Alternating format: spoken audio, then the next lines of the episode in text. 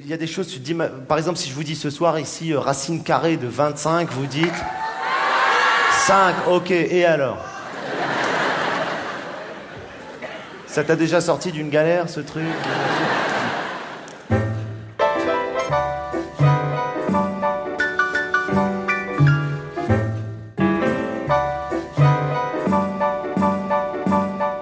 Une grande partie de ce qu'on apprend à l'école, on l'apprend pour l'école, pour réussir ses études. À l'inverse, il y a un tas de choses pratiques, utiles dans la vie, qu'on n'apprend pas dans le cursus obligatoire. Moi, par exemple, j'aurais bien aimé avoir des cours de cuisine, ou de droit du travail, ou qu'on m'apprenne à gérer un budget. Mais ça, on l'apprend pas à l'école. On l'apprend dans la famille, avec les amis ou avec Internet. Pourtant, l'objectif même de l'école, c'est bien de préparer les élèves à la vie, à la vraie vie. Et sur ce principe, d'ailleurs, personne ne contredit. Mais dans les faits, c'est un peu plus compliqué. Le système éducatif prépare certes à poursuivre des études ou à apprendre un métier, mais prépare-t-il vraiment à la vie future? Pour le savoir, nous avons mené l'enquête. Enquête d'école, un podcast de Diane Béduchot.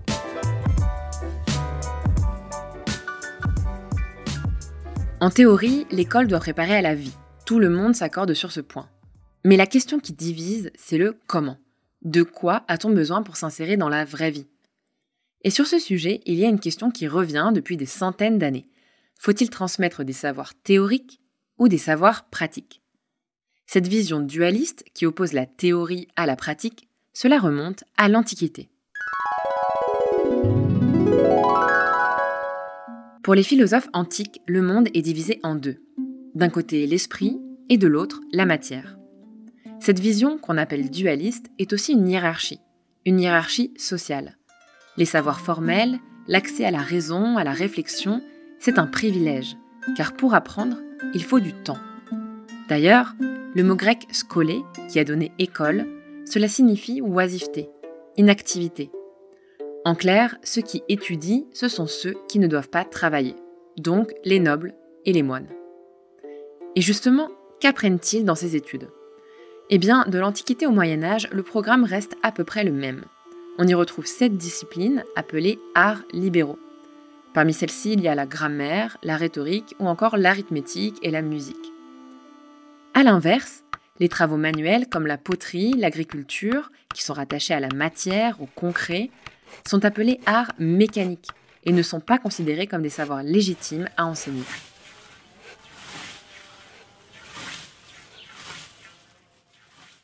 Cette opposition entre théorie et pratique, elle est fortement critiquée à la Renaissance par des humanistes comme Rabelais, puis au XVIIIe par des penseurs comme Rousseau. Pour Rabelais et Rousseau, l'éducation est une œuvre totale. Elle doit donc être intellectuelle, certes, mais aussi physique et morale. Elle doit préparer les jeunes à vivre dans la société. Cette vision se développe au XIXe siècle aux États-Unis avec un philosophe qui s'intéresse de près à l'éducation, John Dewey.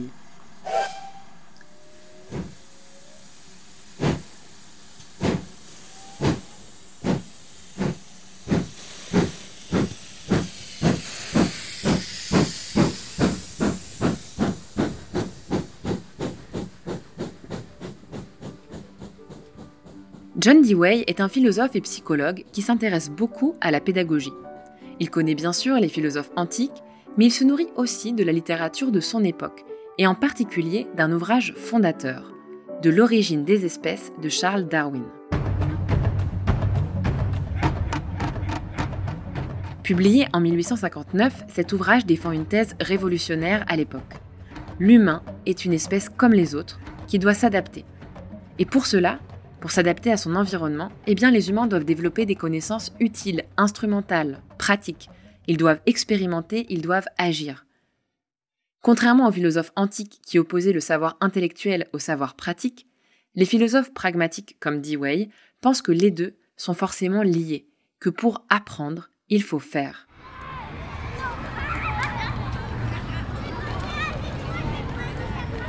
Avec sa femme, Alice Chipman, qui est elle-même enseignante, ils ouvrent une école laboratoire à l'intérieur de l'Université de Chicago. Fini les journées passées la tête dans les livres, les enfants apprennent à travers des expériences concrètes, comme la construction d'un potager ou la vente de produits de la ferme.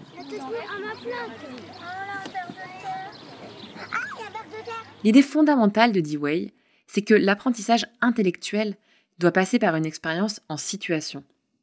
Une autre idée très importante pour lui, c'est que toutes ces expériences partagées par les élèves sont un levier pour les préparer à une vie sociale démocratique. Ces idées se développent au même moment en Europe avec le mouvement de l'éducation nouvelle. C'est l'époque des écoles expérimentales de Maria Montessori ou de Célestin Freinet.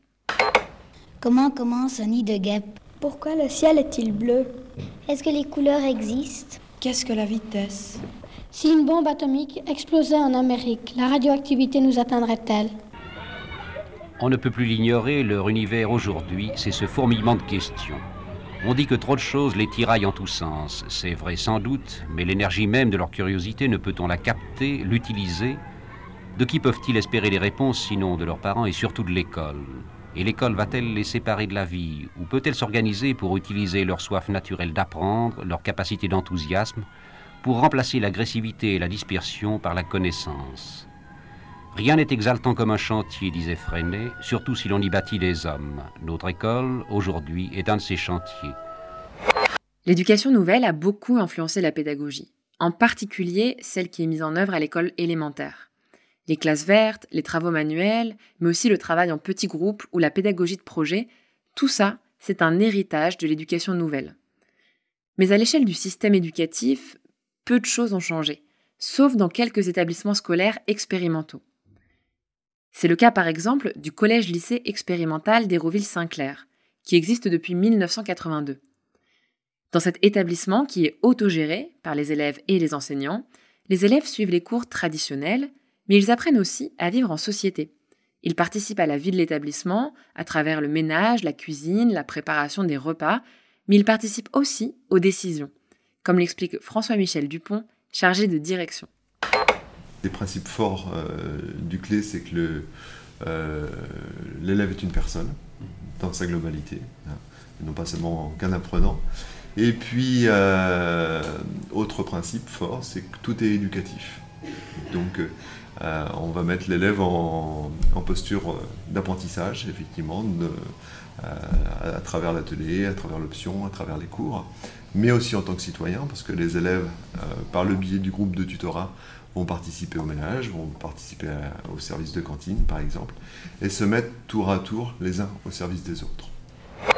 Pour permettre tout cela, bien sûr, il faut modifier un peu l'organisation. Les plages de cours sont réduites à 45 minutes pour dégager du temps pour des ateliers interdisciplinaires ou pour des moments de tutorat en petits groupes. En dehors de quelques projets expérimentaux comme celui-ci, le système traditionnel se transforme lui aussi. Depuis quelques années, des ateliers sont mis en place autour des éducations A, éducation aux médias, éducation à la santé ou encore éducation alimentaire. C'est le cas d'un projet qui a vu le jour autour d'Angoulême et se développe maintenant autour de Toulouse. L'alimentation, j'explore et je choisis. Dans ce projet, les élèves mettent la main à la pâte et apprennent de manière très concrète des savoirs en matière de diététique, de consommation et de cuisine. Là, l'oignon, il devient translucide. S'il devient translucide, ça veut dire qu'il est presque cuit.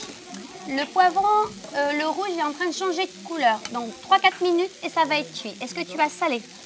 Les objectifs euh, lors des ateliers de cuisine sont multiples. Il y en a qui sont cachés et il y en a qui sont beaucoup plus évidents.